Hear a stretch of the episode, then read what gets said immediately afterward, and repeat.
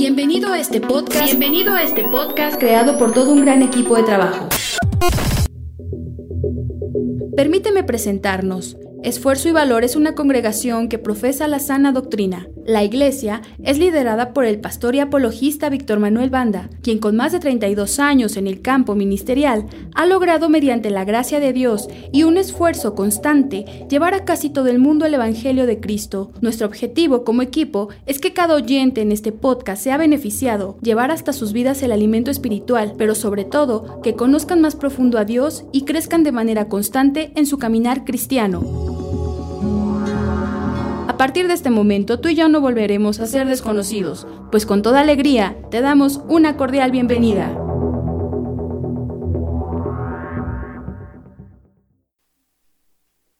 Vamos a abrir nuestras Biblias en el libro de Eclesiastés. ¿Alaban a Cristo? Eclesiastés 1, vamos a leer el versículo 1 y de ahí nos pasamos a leer el versículo 17. Adelante.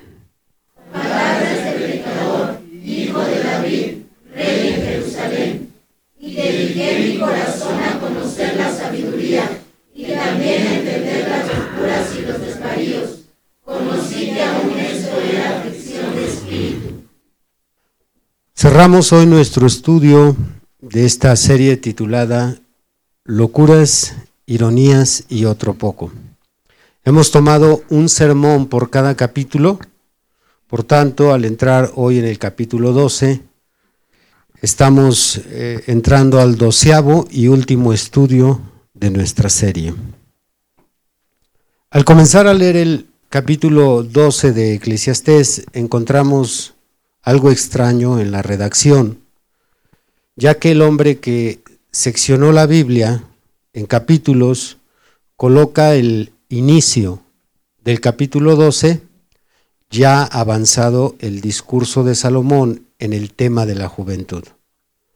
Porque si, si buscamos el contenido seccionado, nos daremos cuenta que el discurso de Salomón comienza en Eclesiastés 11, versículo 7. Y el capítulo 12 cuando comienza ya este discurso, ya tiene algunos puntos tratados Salomón. Para entender este dato un tanto extraño, debemos de recordar que la Biblia antes del siglo IX no estaba subdividida como ahora la tenemos. Ahora nosotros podemos buscar capítulos, versos, tenemos referencias, tenemos la concordancia, pero en aquel tiempo, antes del siglo IX, la Biblia no tenía ni capítulos, ni tenía versículos, no estaba subdividida. La Biblia pasó por el siguiente proceso para su subdivisión. Primero, los masoretas en el siglo IX dividieron las escrituras hebreas en versículos.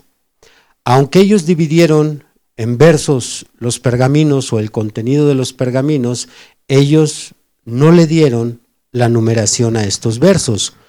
Fue hasta el siglo XIII cuando a la Biblia se le añadieron divisiones, lo que conocemos como capítulos. Después, nuestra actual división en capítulos parece haber sido esbozada en el siglo XI por Lanfrac, con C al final. Lanfrac, quien fue consejero de Guillermo el Conquistador. En los albores del siglo XIII, en París, Stephen Langton, arzobispo de Canterbury, desarrolló el esbozo, el esbozo de Lanfranc, lo desarrolló y él lo llevó a cabo.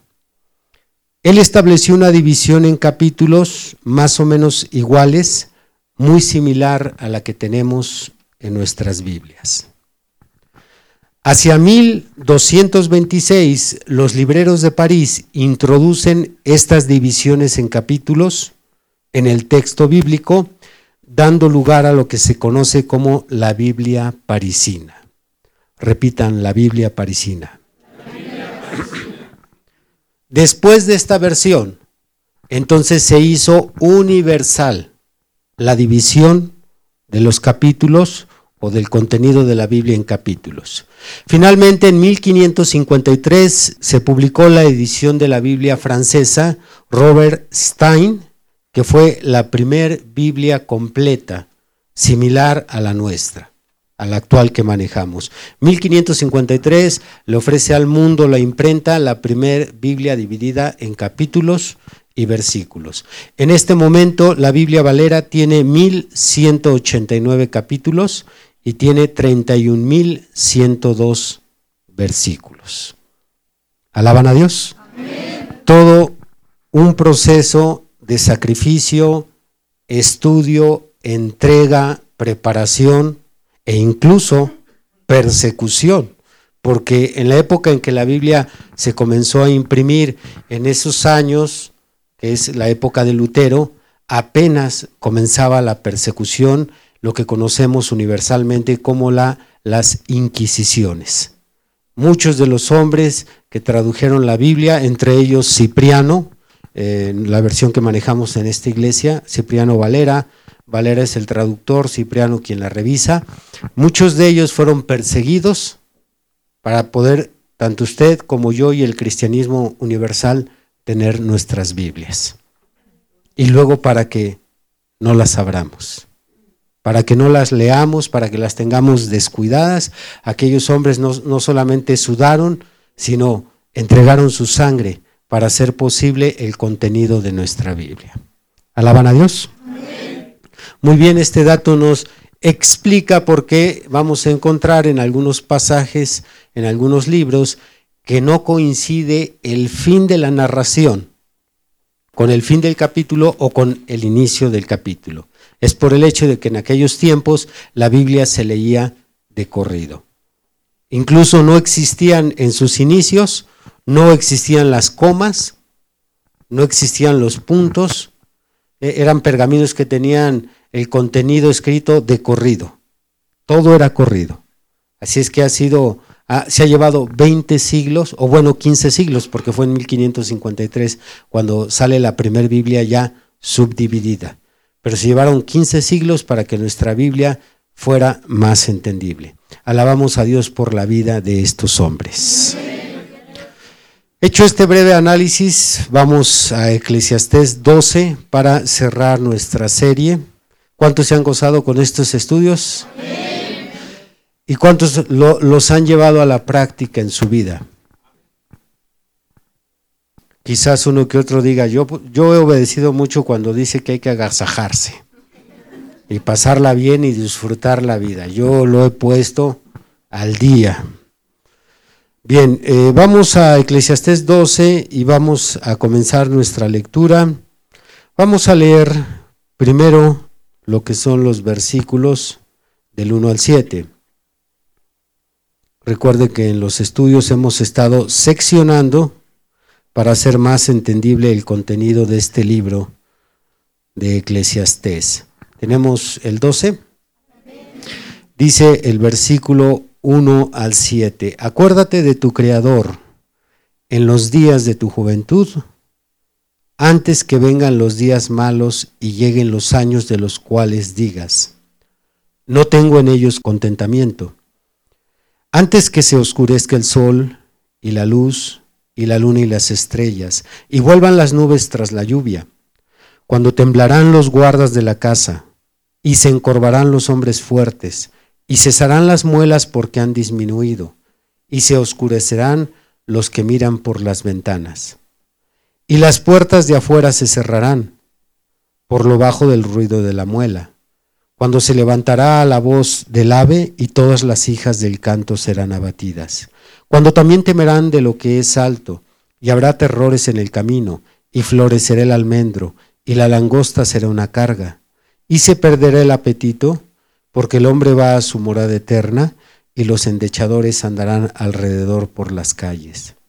Antes que la cadena de plata se quiebre y se rompa el cuenco de oro, y el cántaro se quiebre junto a la fuente, y la rueda sea rota sobre el pozo y el polvo vuelva a la tierra como era y el espíritu vuelva a Dios que lo dio.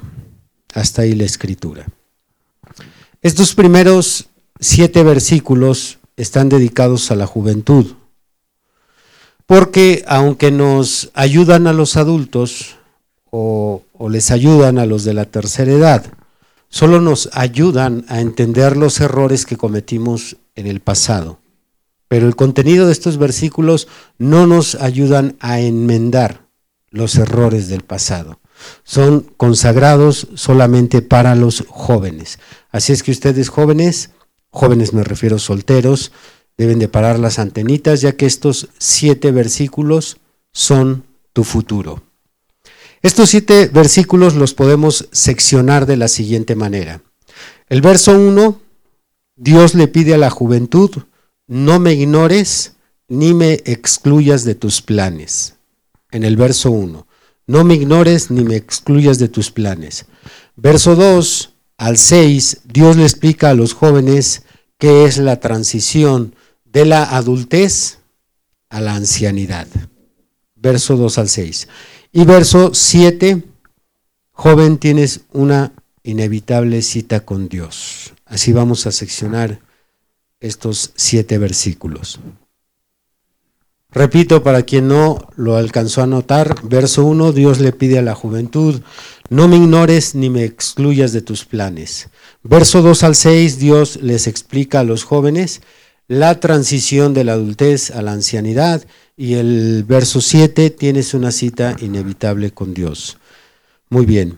Recuerden que principalmente es para los jóvenes, pero a los padres nos puede ayudar para orientar a nuestros hijos, ya que muchas veces cuando nos sentamos a aconsejarlos, a veces son, solo son regaños y recriminaciones de lo que están haciendo mal. Y tenemos que instruirlos, no solo echarles en cara lo que hacen mal. Porque en eso, pues los padres somos especialistas. En decir, estás mal en esto, esto no se hace, no hagas aquello. Pero no hay instrucción, no hay clases. Entonces tenemos que convertirnos en maestros. También este papel es para la madre, según Proverbios 4 y Proverbios 6. Entonces, para que aunque usted ya, ya no sea un joven, sino que más bien sea padre, aunque tenga niños, si el Señor tarda un día serán jóvenes y verá lo difícil que es trabajar con la juventud.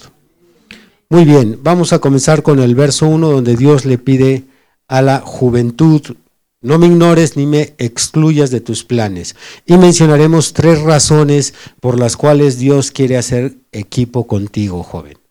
Tres razones por las cuales Dios quiere hacer equipo contigo. Primera, porque es en la juventud cuando escoges tu profesión. Segunda, porque es en la juventud cuando escoges tu pareja para casamiento. Y tercera, porque es en la juventud cuando determinas tu identidad. Por eso es que Dios quiere hacer equipo contigo y quiere que le tomes en cuenta. Repitan después de mí, porque es en la juventud cuando escoges tu profesión. Porque es en la juventud cuando escoges tu pareja para casamiento. Porque es en la juventud cuando determinas tu identidad. Estas son las tres razones por las cuales Dios le dice a los jóvenes, no te voltees, aquí estoy, tómame en cuenta. Tómame en cuenta, ahorita que estás joven. Ese es a lo que alude la frase, acuérdate de tu creador. Porque es de, quien más se olvida. Si el adulto se olvida de su creador, con mayor razón el joven que, está viviendo en, su primavera. La primavera eh, del ser humano es la juventud. Y en ese momento, pues, ¿para qué quieren a Dios? Están fuertes, están sanos, eh, tienen tantos proyectos. Dios no se necesita entre los jóvenes. Y es entonces eh, una pequeña invitación. Si me tomas en cuenta, si te acuerdas de mí, bueno, yo te voy a dar razones por las cuales es importante que hagas equipo conmigo.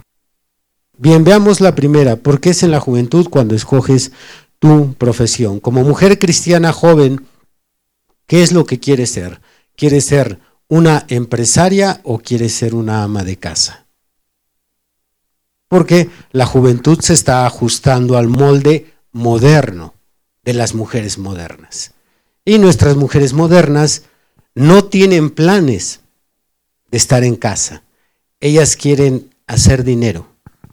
Ellas quieren cooperar con la economía del hogar. Ellos quieren subirse a nivel de su esposo y, competir con el esposo en cuanto a lo que es el sustento, lo que es la economía, lo que es el proyecto de compras. Ellas quieren aportar. Entonces, muchas de las mujeres jóvenes ya se están preparando para ser empresarias. Mientras que Dios tiene otro, otros planes para ti, mujer joven. Tal vez no sean planes muy acordes o, muy em, atractivos para ti como joven. Estar en casa cuidando niños, como que no es muy buena idea para las mujeres de este siglo. Ellas quieren triunfar, quieren sobresalir, quieren ser, como nos han dicho siempre tocante al estudio, quieren ser alguien en la vida. Bueno, si haces planes con Dios, Él tiene otros proyectos para tu vida, para cuando tú te cases, porque esto se conecta, como se mencionó hace un momento, a tu futuro. Y también se citó en el culto pasado. Muchos de los errores, muchas de las desgracias, muchas de las cosas negativas que vivimos hoy los que estamos casados están conectadas a nuestras decisiones equivocadas que tomamos cuando fuimos jóvenes. Muchas. ¿Cuántas hermanas son ama de casa actualmente? Levanten su mano a las que son amas de casa. Muy bien. De estas que levantaron su mano, ¿Cuántas tienen una carrera? Muy bien. Facilítale el micrófono a mi hermana, por favor. ¿Cuántos años fue su carrera, hermana? Tres años. Tres años. ¿Tiene preparatoria? No. Entró directo de la... De la secundaria al comercio. Correcto. Entonces tenemos tres años de secundaria, los años de primaria y más tres años de su carrera. Todos esos años prepararse para, en aquel tiempo, tal vez trabajar en la oficina de otros hombres, porque nuestra hermana estudió como secretaria, y para que terminara como ama de casa. Todo el tiempo invertido, todo el dinero que invirtieron sus padres, todo el desgaste de ir y venir, para que cuando llegara al Evangelio Dios le asignara su lugar y le dijera tu lugar es en casa. ¿Y ahora qué hago con mi título? ¿Y mi anillo? ¿Y qué hago con todo lo que recogí de, de honores y diplomas? Y guárdalo, hija. Y cuida a tu esposo, educa a tus hijos, atiende tu casa. No se enoje, hermana moderna. Yo sé que este evangelio no le cuadra, pero este es el evangelio de la Biblia que Dios le asignó al hombre una, una mujer para que le ayudase, que fuese idónea en los planes del hombre, no en los planes de ella. Entonces, mujer joven, antes de que aspires llegar muy alto, porque quizás en tu profesión eh, tú le tiras, ya, ya no solo a trabajar, a lo mejor quieres puestos grandes. Yo quisiera no solo ser gerente, yo quisiera quizás hasta ser presidente. Es total, este mundo va en esa decadencia. De las 194 naciones que hay en el mundo, tenemos 17 naciones que tienen una mujer presidenta. Y para vergüenza de, América Latina, de esas 194 naciones, el 17% está aquí en América Latina. Aquí tenemos en América Latina seis naciones con mujeres presidentas. Tenemos en Argentina a esta Cristina Fernández. Tenemos a Brasil, tenemos a Chile, tenemos Costa Rica, tenemos estas mujeres que han subido tan alto. ¿Para qué? Para quebrantar lo que dice la Escritura. No permito que la mujer ejerza dominio sobre el hombre. Así lo dice la Biblia. Así es que si a ti te gusta mandar y estar en puestos altos y triunfar en esta vida, te equivocaste de evangelio. No puedes estar en el cristianismo o en su caso necesitarías buscarte una iglesia más permisiva. Porque si tu profesión es triunfar, es que yo quiero, yo quiero ayudar a la humanidad, ¿por qué no ayudas primero a tu familia? Antes de ayudar a la humanidad. No, es que yo, lo que yo quiero es mandar. Bueno, pues creo que si tú ya le pegas a tu esposo, vas bien. Si tienes el control del hogar, ahí vas bien, mandando. Pero si vas a venir a hacer equipo con Dios, ten por seguro que el Señor tiene otros planes para ti. Y todo lo que tú hagas de tu profesión como cristiana, probablemente Dios se encargue de desbaratarlo en unos cuantos años. Sí, porque una cosa conlleva a la otra. El micrófono acá con las jóvenes, hermano. ¿Te piensas casar, hermana? Sí. ¿Vas a mantener a tu marido o tu marido te va a mantener a ti? Mi marido a mí. Bien. Si, si esa es la idea de que ustedes sean mantenidas, entonces empiezan a sobrar muchas cosas. ¿Y mi preparación? No, con esto yo no estoy apoyando, ni mucho menos fomentando el analfabetismo. No, yo creo que, que sí tenemos que tener una cierta preparación pero no dejar que esa mentalidad de este siglo donde la mujer va a la par con el hombre. Si tú quieres una profesión mujer cristiana, prepárate para que sea otra quien cuide a tus hijos. Así es como viven las mujeres modernas, a trabajar para que otros cuiden a mis hijos, para que otros los eduquen, para que otros les den cariño y yo nada más llegue a besarlos, a las carreras, a recoger la, la, casa y a descansar y otra vez al día siguiente. Y ustedes como cristianas no pueden ser presas de esa ideología. Ustedes son la luz del mundo, son la sal de la tierra. Así es que cuando eres joven es cuando escoges tu profesión y si la escoges desde ahorita no vas a arrojar muchos años de estudio a la basura. Tenemos que ser sabios, tenemos que eh, precisamente es lo que hemos venido en estos 11 capítulos recalcando, con sabiduría vamos a tomar las mejores decisiones. A mí me preguntan las jóvenes, ¿me voy a estudiar? Le digo, depende. ¿Cuál es tu proyecto? ¿Trabajar junto con tu esposo? Prepárate. ¿Vivir el Evangelio? ¿Para qué estudias? Vas a tener quien te mantenga. Tú vas a cuidar a tus hijos. Tú vas a ver por las necesidades de casa. ¿Para qué te preparas? ¿Alaban a Dios? Sí. Es un evangelio un poco incómodo, pero así es el evangelio antiguo. La segunda razón es porque la juventud es cuando escoges tu pareja para casamiento. Señorita, no dejes que tus ojos escojan tu pareja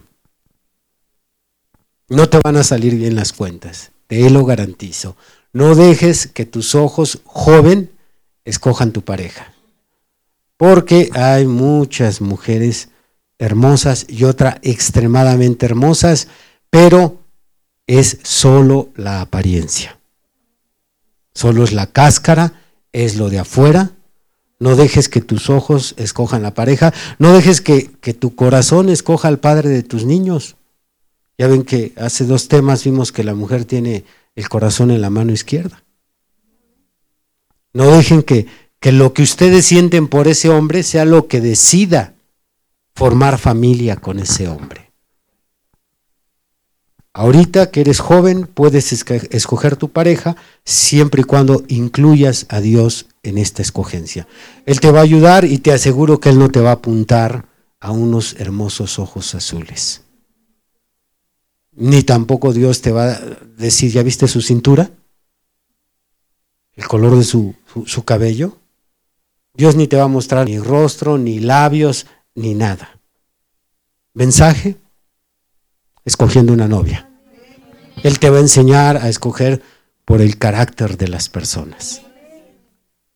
Pero las jóvenes, pues muchas veces, eh, igual, ya ve que en la bolita por ahí, lo que llamamos aquí en México, se encandilan unos a otros y tú le gustas y dice que contigo y, y pues ya ahí se lo encasquetan y ahí empieza una relación que se empieza a fortalecer y luego ya zafarse de ella es muy difícil.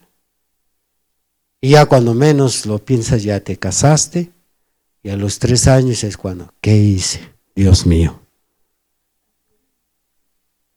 Así es que como joven sería bueno que también Dios estuviera en tus planes para casamiento. Y por último, porque es en la juventud cuando determinas tu identidad.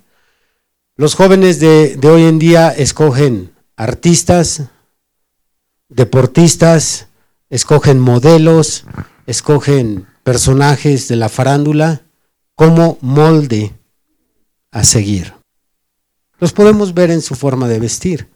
Adoptan sus peinados, adoptan su, su ropa, su aspecto y van formando su identidad, porque la identidad del ser humano se forma en esta etapa, en la juventud. Ya después cuando salimos de la juventud ya es muy difícil que, que tengamos cambios o enderecemos conductas que forman parte de nuestra identidad. La identidad se forja cuando uno es joven. Por eso es importante tener un buen molde a imitar o un buen modelo a seguir. Y es en la juventud cuando más necesita el joven escoger su patrón a imitar. Claro que nuestro molde que está en la Biblia eh, muchas veces nos priva de tantas cosas. Y una de ellas y de las más difíciles para los jóvenes es ser privado de las modas. Porque si vas al molde de la Biblia, el Señor te va a decir, quítate eso, vístete. Eso se te ve muy ajustado. Esa ropa muestra tu cuerpo. Y usted sabe que eh, los que hemos recibido la revelación, que Dios envió a través del mensaje por medio de su profeta William Branham, cómo le da duro el Señor o el Espíritu Santo a través del profeta a las modas. Golpea con tubo ahí. Entonces, sí es muy difícil eh, que se determine la identidad de un joven con este mensaje, porque los va a llevar a una vestimenta, a un aspecto sencillo. Y, y vaya que yo ya tiene muchos años que le bajo eh, el tono a las predicaciones en este tema, porque hay porciones muy fuertes donde el hermano Branham dice, ¿qué va a hacer Dios con las mujeres que se pinten su cara, con lápiz labial y todos esos artefactos que usan? Dice el profeta, Dios las va a dar de comer a los perros, porque fue lo que hizo Dios con la primera mujer que se pintó. Sirvió alimento para perros. Dios mío, te vas a convertir en pedigrí. Eso es lo que Dios hizo con las mujeres que se pintan. Yo no lo dije, lo, lo, dijo el Espíritu Santo por medio de un profeta. Pero sin embargo yo he desarrollado estudios profundos, con fundamentos en la lógica, en la razón y en la Biblia, para entender por qué no es correcto que una cristiana, yo no hablo de las mujeres del mundo, por qué no es correcto que una mujer cristiana se pinte. Pero sin embargo, en la búsqueda de su identidad, ven una mujer que se pinta, que se corta el cabello, que se pone este atuendo, que, hace esto y aquello, y van detrás de aquellos modelos. Pero Dios quiere hacer equipo contigo, joven. Si tú te dejas guiar, si, dejas que el Señor se integre, que tu creador se integre en tus planes, Él tiene lo mejor para ti. Si tú lo dejas que Dios escoja por ti, joven, Él te va a ahorrar miles de lágrimas. Te va a ahorrar muchísimo sufrimiento, muchas penas. Dios te va a evitar muchas frustraciones, muchas desilusiones. Dios lo va a hacer si dejas que Él escoja por ti. Pero si no dejas que Él escoja por ti, sino que escoges por ti como yo escogí y muchos de los que nos casamos cuando no éramos cristianos escogimos por nosotros mismos, no nos va muy bien que digamos. ¿A cuántos les va mal que se casaron fuera del cristianismo? A veces como que queremos medio parchar la situación, pues no me va tan mal, no, no, no, seas mentiroso discusiones, pleitos, humillaciones, prepotencia. Si nos va mal. ¿Cuántos traen a sus hijos descarriados? Levante la mano, sea valiente. ¿Por qué cree usted? Pues hicimos las cosas mal desde un principio. Se casa uno en yugo desigual o se casa con la persona equivocada, pues eso viene a repercutir también en nuestros hijos. Pero si ustedes se casan correctamente, si Dios lo dejan escoger, uy, hermanos, se van a evitar tantas, pero tantas cosas. Y yo te aseguro que Dios sí sabe escoger bien por ti. Él va a escoger lo mejor para ti. Te voy a dar una sola escritura para que veas de las muchas que hay que, que Dios quiere escoger por ti. Proverbios 19. ¿Alaban a Dios? Vamos a leer ahí en el versículo 14. La casa y las riquezas son herencia de los padres, más de Jehová la mujer prudente. Si yo pudiera sentarme a platicar con ustedes con detalle la cantidad de entrevistas que yo atiendo de problemas matrimoniales, después de buscarle para arriba y para abajo, ¿sabe qué es lo que le termino diciendo al hermano? Porque estamos hablando de matrimonios, entre comillas, cristianos. Le digo, pues por más que le busquemos, hermano, a fin de cuentas, tú la escogiste.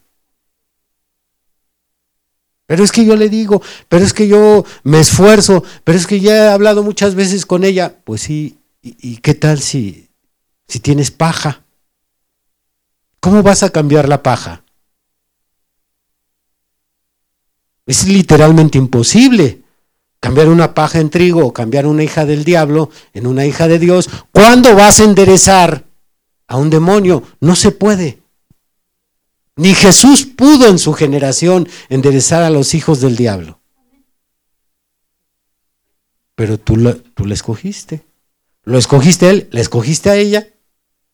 Si hubieras dejado que Dios escogiera por ti. Y ni con quién, ni con quién quejarte.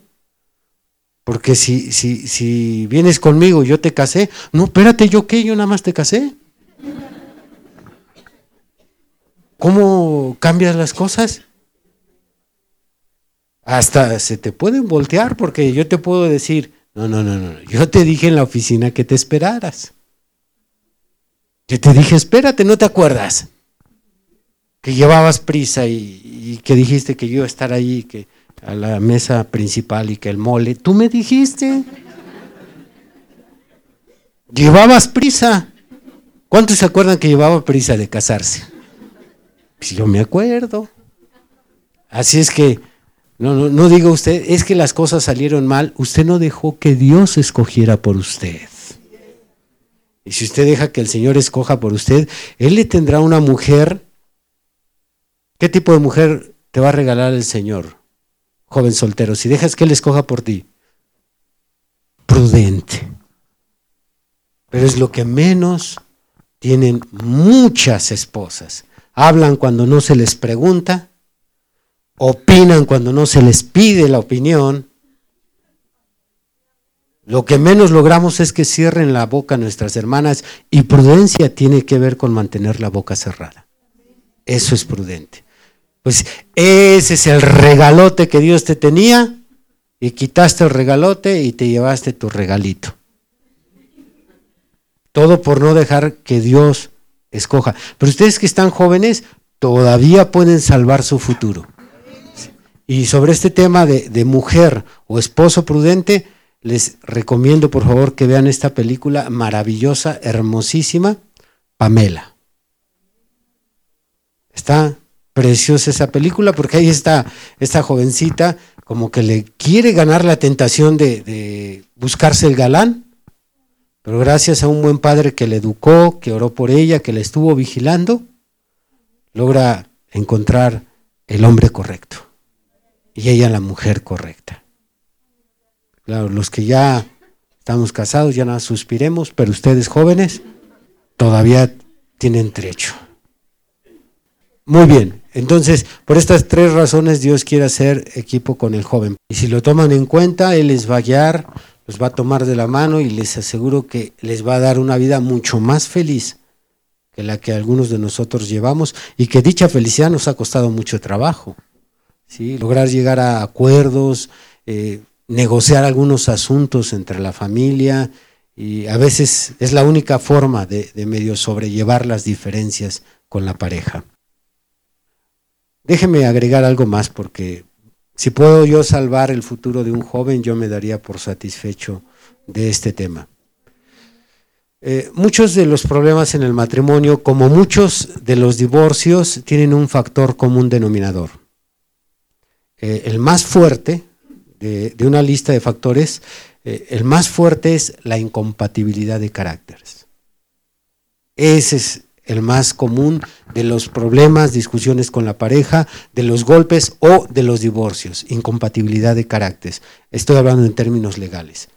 No se llega a un acuerdo con la persona y eso es lo que mantiene a la pareja constantemente en pleito. Pero si a mí me gusta, yo soy un, un cristiano que me gusta obedecer al pie de la letra la Biblia y Dios me ha revelado cuál es mi papel y mi papel es dirigir un hogar gobernar una familia, ser yo la cabeza. Ese es mi papel. Y si yo me enamoro como joven soltero de una mujer que le guste su papel, ¿y cuál es el papel de la mujer cristiana? Obedecer a su marido, apoyar a su marido, seguir a su marido, no dirigir a su marido, sino seguir a su marido. Entonces tenemos de este lado un hombre que le gusta dirigir y de este lado una mujer que le gusta ser dirigida. De este lado un hombre que le gusta dar órdenes, de este lado una mujer que le gusta obedecer órdenes. Hasta dice uno de película, eso está de película. Pero sí los hay. Sí hay estos casos de hombres que les gusta dirigir, tomar su lugar y la mujer dice, lo que tú digas, amor. Y si alguien se va sobre la mujer, oiga hermana, con mi esposo. Pero esto, con mi esposo. Yo soy tu madre, conociste mamá antes que esposo. Con mi esposo. ¿Cuántos problemas cree usted que se va a ahorrar ese, ese hogar? Infinidad de problemas. Pero mientras usted viva con alguien que le gusta llevar la batuta, hermano, olvídese. Usted tiene que estar, ¿cómo ves si le hacemos así? No, no, no, entonces así, déjame ver. Ya bueno, y ahí tienes que estar, negociando la situación. Y a veces pierdes, a veces ganas, a veces nos echamos un volado, mujer, ¿cómo ves? Y así está la situación con las parejas. Estamos tratando de ayudar a los jóvenes, salvar a los jóvenes para que les vaya mucho mejor que a nosotros. Estamos en el versículo 1. Vamos a pasar al verso 2 al 6 y en el verso 2 al 6 estamos viendo una lista de símiles con la adultez y la tercera edad, 2 al 6. Vamos a leer nuevamente el verso 2 al 6, solo para tratar de retener lo más que podamos, ya que es simbólico lo que estamos aquí leyendo. Muy bien. La palabra clave es antes. Se repite dos veces aquí en estos versículos. Y esa palabra antes es, ¿te vas a acordar de tu creador joven? Antes de, y ya nos describe. Dice el versículo 2, antes que se oscurezca el sol y la luz, y la luna y las estrellas, y vuelvan las nubes tras la lluvia. Cuando temblarán los guardas de la casa y se encorvarán los hombres fuertes, y cesarán las muelas porque han disminuido, y se oscurecerán los que miran por las ventanas. Y las puertas de afuera se cerrarán por lo bajo del ruido de la muela. Cuando se levantará la voz del ave y todas las hijas del canto serán abatidas. Cuando también temerán de lo que es alto y habrá, habrá terrores en el camino. Y florecerá el almendro y la langosta será una carga. Y se perderá el apetito porque el hombre va a su morada eterna y los endechadores andarán alrededor por las calles. Antes que la cadena de plata se quiebre y se rompa el cuenco de oro, y el cántaro se quiebre junto a la fuente y la rueda sea rota sobre el pozo. todos estos eh, símiles, un símil es un paralelo, pero representado, todos estos símiles nos está diciendo Salomón, antes de, de que llegue esa etapa donde se da una transición entre el adulto y el anciano, antes de eso, acuérdate de tu creador. Porque ya después de eso, muchas cosas van a cambiar y ya no vas a poder hacer lo que ahorita como joven está a tu alcance. Así es que voy a dar nueve explicaciones de estos símiles. Usted los puede ya detallar con calma en casa, que usted los revise. El primero, cuando se menciona la oscuridad del sol, la luna, los astros, eso de antes de que oscurezca. Sabemos que en lo natural, cuando va a oscurecer el sol, las estrellas y la luna, este es en acontecimientos apocalípticos, que es cuando viene la muerte de la humanidad. Entonces el símil que hace aquí Salomón es en el apocalipsis individual de cada ser humano, lo cual equivaldría a la muerte. Así es que es antes de que llegue la muerte, es lo que nos quiere decir Salomón en esa primer parte. Luego dice ahí en el versículo 3, cuando temblarán los guardas de la casa temblor de los guardas. Usted sabe que los guardas de la casa son los varones, los esposos. El padre de familia es el quien guarda la casa. Bueno, antes de que los guardas tiemblen, cuando se llega a la vejez o cuando se uno acercando a la vejez y ya entrado a la vejez, es cuando empiezan los temblores del cuerpo. Ya tiemblan las manos, que tiemblan los pies, ya se debilitan todos los músculos del cuerpo. Antes de que eso pase. Luego dice ahí mismo en el versículo 3, y se encorvarán los hombres fuertes. Esta comparación también es muy sencilla de entender. En la medida que vamos teniendo más años, nuestra columna vertebral empieza a perder fuerza, la cerviz se empieza a debilitar y el cuerpo del ser humano se empieza a encorvar, empieza, empiezan a salir las jorobas. Y es a lo que alude aquí Salomón cuando dice, y se encorvarán los hombres fuertes. Ahorita el joven se va al gimnasio, hace muchas pesas, o si es fisiculturista, está levantando pesas, y usted sabe, camina muy ancho por las calles. Dice, pues aprovecha ahorita que estás popellón, aprovecha y vas.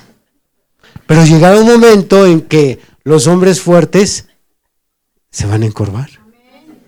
Y dice uno, ¿y dónde estaba Popeye? Ahí viene con su bastón.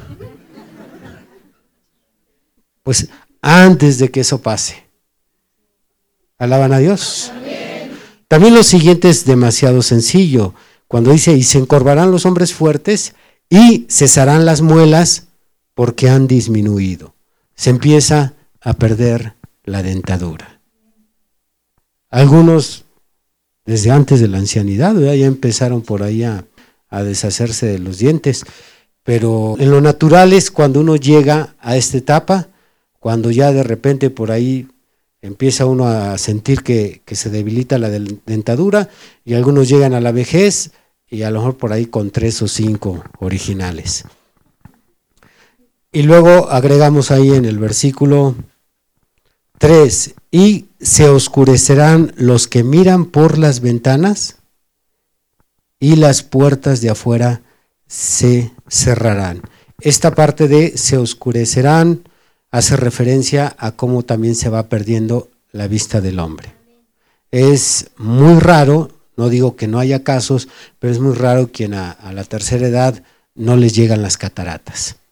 Se empieza a oscurecer la vista Ahí mismo también nos dice, por lo bajo del ruido de la muela, cuando se levantará la voz del ave y todas las hijas del canto serán abatidas. La clave para entender esta, este símil es por lo bajo del ruido. Muchas personas, al igual que pierden su dentadura y pierden su vista, pierden también su oído. Ya no pueden escuchar a las hijas del canto. Así es que por más que le diga súbele, ya la persona va de salida. En el versículo 5, ¿cuándo temerán de lo que es alto y habrá terrores en el camino? Usted sabe que llegando también a la ancianidad e incluso en esa transición, la adultez, empieza uno a, a perder valor a muchas cosas y empiezan las fobias. Empieza a sentir, aquí nada más menciona Salomón el temor de lo que es alto, pero al decir habrá terrores en el camino, la persona se empieza a llenar cada vez de más miedos. Cuando uno es joven es muy valiente para todo. Hace uno, incluso en ese valor, hace uno tantas estupideces.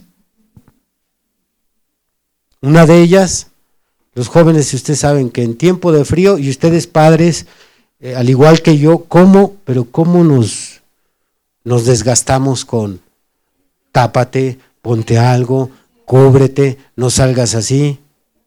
¿Entendemos los jóvenes o entendieron los jóvenes, los que éramos en aquel tiempo jóvenes y, y, no nos protegimos, sino que salíamos así muy fuertes al frío? No, a mí no me hace nada el frío. Ahora, ahí estamos en la noche con el dolor de espalda que ya no aguantamos. Y me duele acá, y me duele allá. Todos son estragos de aquellos años. ¿Cuántos les duele la espalda? Pensé que solo yo.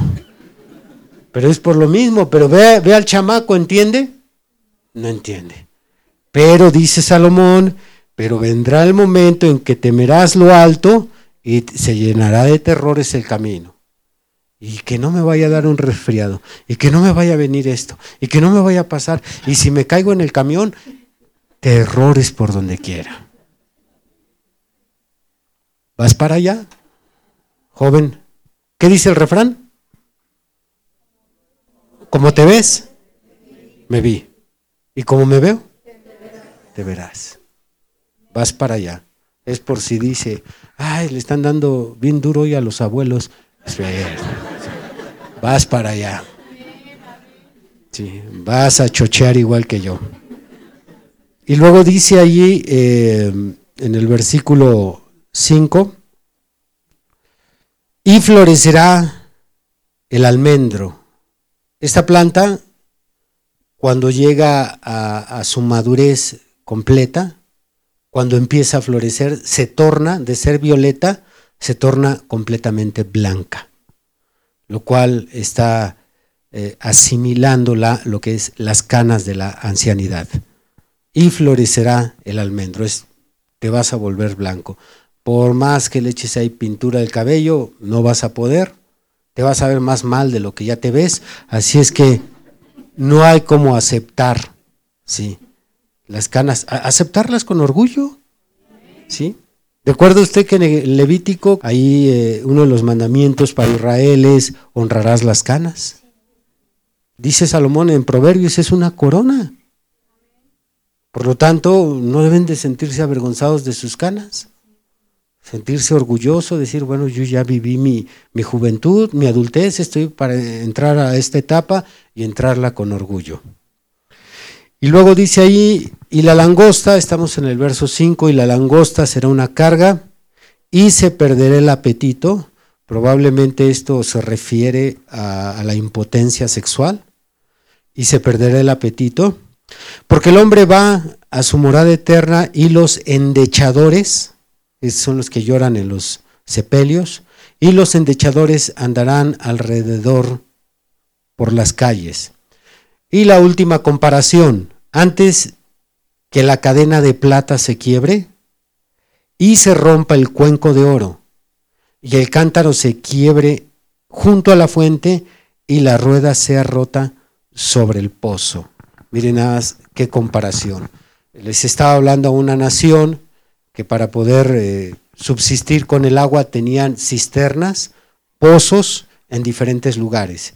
Todo lo que es la cadena, el cuenco, el cántaro, la rueda, aquella rueda con que dejaban caer la vasija y la sacaban el agua, antes de que todo eso se, se quiebre, se vuelva inservible, porque esto es lo que pasa con el ser humano, llegado a la tercera edad, nos volvemos casi, y en algunos casos, inservibles. Nos volvemos una carga. No le podemos decir a una persona de 90, 95 años, a ver, por favor, carga esto y muévelo. Ay, no, espérate, te vas a lastimar.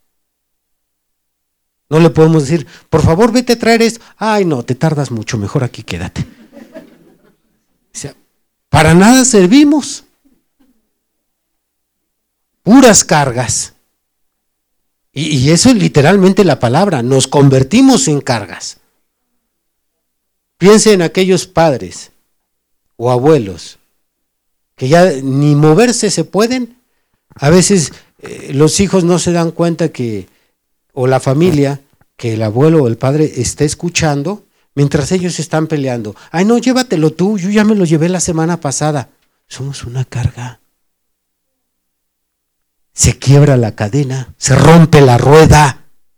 Pues antes, antes de que eso pase, dice el Señor a, los jóvenes, acuérdate de tu Creador. Porque si no un día vas a lamentarte el no haberte acordado. ¿Por qué?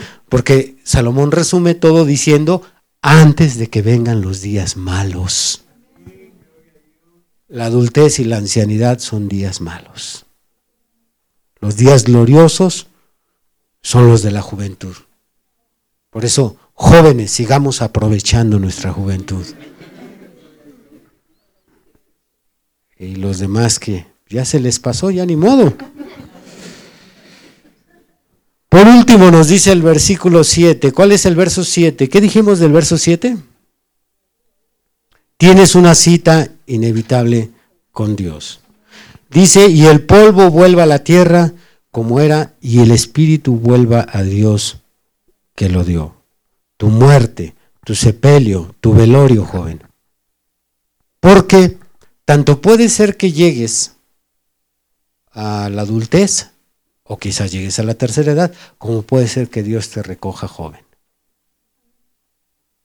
Probablemente. Eh, hace años les hablé de mi sobrina, hija de mi hermana, que se fue muy joven, 20 años, acaba de graduarse, tenía trabajo y de la nada. Porque al, analizar días atrás, no, no, es que estuvo en cama, no es que venía desarrollando una enfermedad, de la nada le brota una enfermedad, Dios se la lleva. Si piensas que te vas a quedar en este mundo para ser adulto y ser anciano, hay probabilidad, pero también puede ser que Dios diga, hasta aquí te vas al polvo y el espíritu a presentarte delante de Dios a dar cuentas.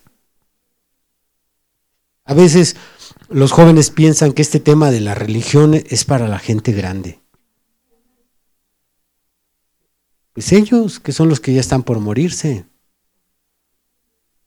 Pero simplemente en este 2015 incrementó el índice de suicidios entre la juventud aquí en México. No recuerdo el porcentaje, pero incrementó el índice de suicidios entre los jóvenes. Así es que nosotros a estas alturas ya como cristianos sabemos que la muerte no es para enfermos precisamente o para viejitos, es para todos. Y como es incierta, pues más nos conviene estar preparados. Muy bien, salimos de esta sección Vamos a pasar a los siguientes versículos. Versículo 8, vanidad de vanidades, dijo el predicador, todo es vanidad. 9. Y cuanto más sabio fue el predicador, tanto más enseñó sabiduría al pueblo e hizo escuchar, e hizo escudriñar y compuso muchos proverbios. Procuró el predicador hallar palabras agradables y escribir rectamente palabras de verdad. El versículo 9 y 10 nos describen la gloriosa, la maravillosa comisión que Dios le dio a Salomón. Porque si Dios no le hubiera dado esta penosa tarea, como él mismo dice, nos estaríamos privando de, estos estudios. Nos privaríamos de, su sabiduría, de los consejos tan gloriosos que hemos recibido a través de este libro. Sin embargo, se describe aquí eh, implícitamente qué glorioso es poner aquellos dones que Dios nos ha dado al servicio de otros.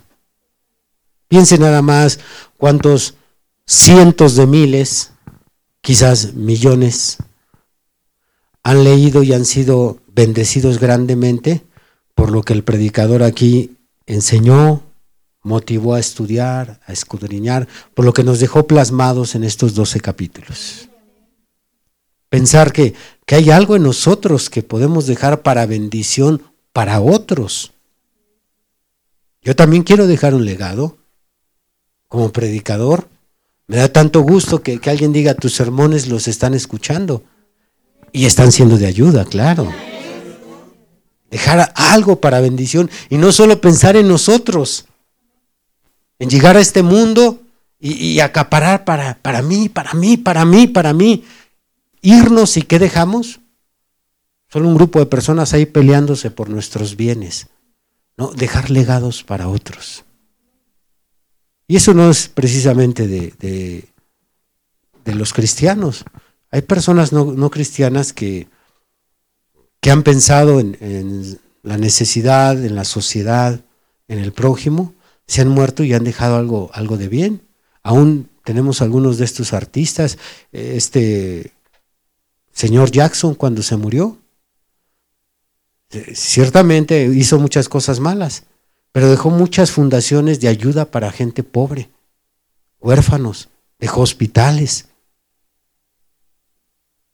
Angelina Yolé todavía no parte, pero está haciendo muchas obras de caridad en África, en lugares donde hay mucha hambre. ¿Y, qué estamos dejando o qué estamos preparando para dejar a otros? Pensar eh, no solo acaparar, sino decir, bueno, que esto le sirva un día a los hijos de Dios o a este mundo, tratar de hacer algo por este mundo, como dice ahí el letrero que tenía Belian, este hombre que, en las cruzadas logró salvar en el enfrentamiento de, Jerusalén contra el Islam o los islamitas con Salahadín. ¿Recuerdan que ahí en su taller de herrero tenía una frase? ¿Qué clase de hombre sería yo si no hiciera algo por mejorar el mundo? ¿Qué clase de persona sería? Y, Salomón aquí describe cómo es que el predicador procuró hallar palabras agradables. No solo se quedó con su sabiduría, con su don, sino que lo compartió con otros. ¿Alaban a Cristo? Muy bien. Dice en el versículo 11, las palabras de los sabios son como aguijones y como clavos hincados son las de los maestros de las congregaciones dadas por un pastor. Con razón calan, hermano. Las palabras de los sabios, ¿qué comparación nos da? Son como un aguijón. Los aguijones en la antigüedad eran lanzas que tenían la punta afilada.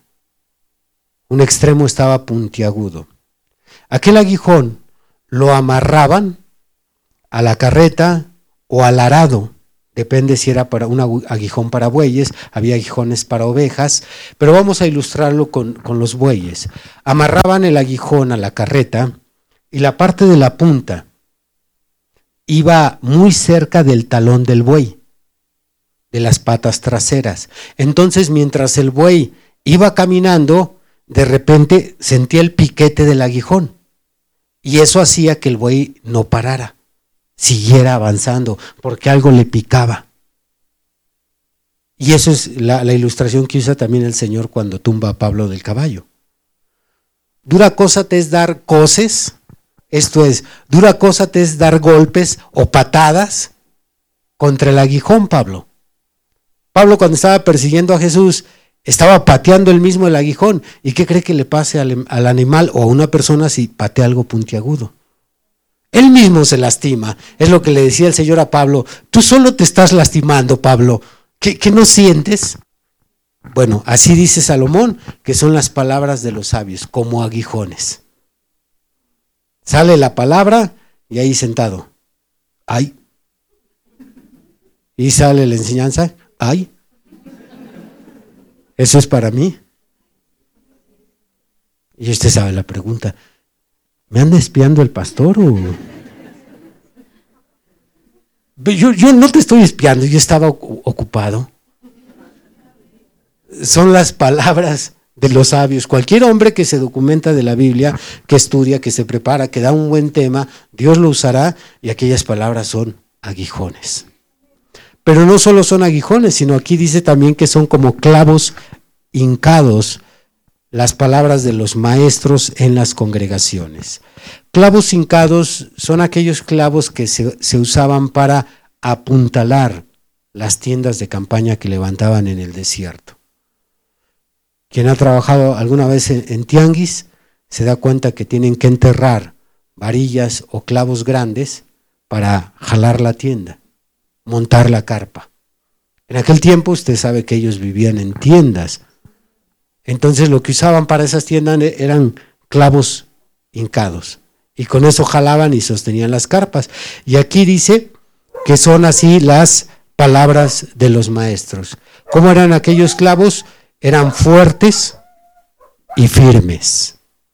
Así es como son las palabras de un predicador en una congregación. Fuertes y firmes. ¿Cómo? Como clavos hincados. ¿Alaban a Dios? Verso 12 al 14 es la admonición. Ahora, hijo mío, a más de esto, sea amonestado. No hay fin de hacer muchos libros y el mucho estudio es fatiga de la carne. El fin de todo discurso oído es este. Teme a Dios y guarda sus mandamientos porque esto es el todo del hombre. Porque Dios traerá toda obra a juicio, juntamente con toda cosa encubierta, sea buena o sea mala.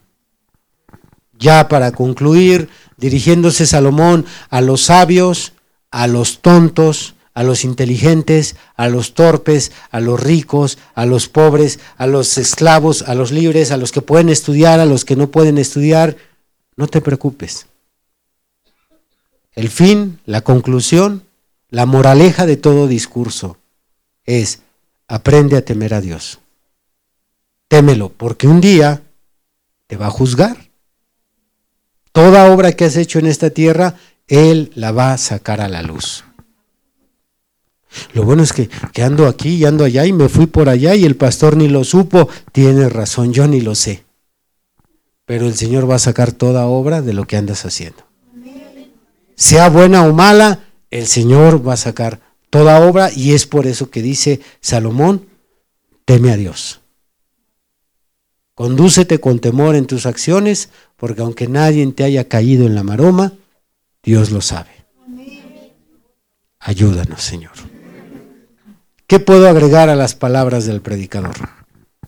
Nada, aunque, aunque mis palabras sean sabias como aguijones, no puedo agregar nadie. Después de Jesucristo fue el hombre más sabio que ha existido. Así es que estos 12 temas, ustedes no aprendieron nada de mí. Yo solo les transmití lo que he aprendido de Salomón. Así es que gloria y honra a Jesucristo por siempre. Pónganse de pie.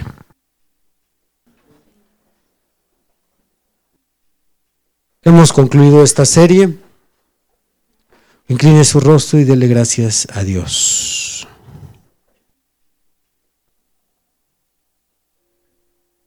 Señor, no necesitamos estar escudriñando libros de psicología, libros de superación personal, libros que nos ayuden a mejorar la calidad de vida como seres humanos, porque en tu palabra lo tenemos todo. Este libro de Eclesiastés ha sido muy completo para nosotros. Nos ha ayudado en tantas áreas, nos ha iluminado, nos ha convencido de que hay cosas en nuestro caminar diario que pudieran mejorarse si prestamos atención y nos dedicamos a trabajar en ellas. Señor, permite que sea bien aprovechado estos dos estudios, ya que rara vez, Señor, pasamos por esta línea de, de enseñanza. En su mayoría estamos hablando de nuestra condición espiritual, pero ahora, Señor, el tema fue meramente terreno. Por tanto, Señor, dales sabiduría a tus hijos, dales carga de buscar esa sabiduría. Pon, Señor, en sus corazones y en sus mentes la capacidad, Señor, de insistir e insistir e insistir hasta que reciban este don maravilloso que cambiará no solo sus vidas, en su estancia en este mundo, sino también cambiará la vida de sus cercanos. Gracias Señor por tu santa palabra. Pedimos Señor que la, llevemos presente en nuestros trabajos, en nuestras colonias, los que van a la escuela, aquellos que tienen Señor negocios propios, en casa, en nuestras relaciones personales, en todo momento creo que podemos sacarle jugo, provecho y bendición a estos dos estudios. Señor, gracias porque nos trajiste hasta el final. A ti la honra y la gloria por siempre en el nombre de Jesucristo. Amén. Has escuchado el día de hoy una predicación del ministro Víctor Manuel Banda. Vaya mensaje, ¿verdad? Agradecemos tu compañía en este episodio. No olvides compartir con tus amigos esta bendición. Además podrás escuchar predicaciones exclusivas en nuestra cuenta de Patreon, donde nos encuentras como Esfuerzo y Valor. También podrás revisar mucho de nuestro material en las redes sociales, donde nos encontramos como Esfuerzo y Valor. Por supuesto, síguenos en esta plataforma y no te pierdas de más contenido. Nos volvemos a escuchar pronto. Hasta luego.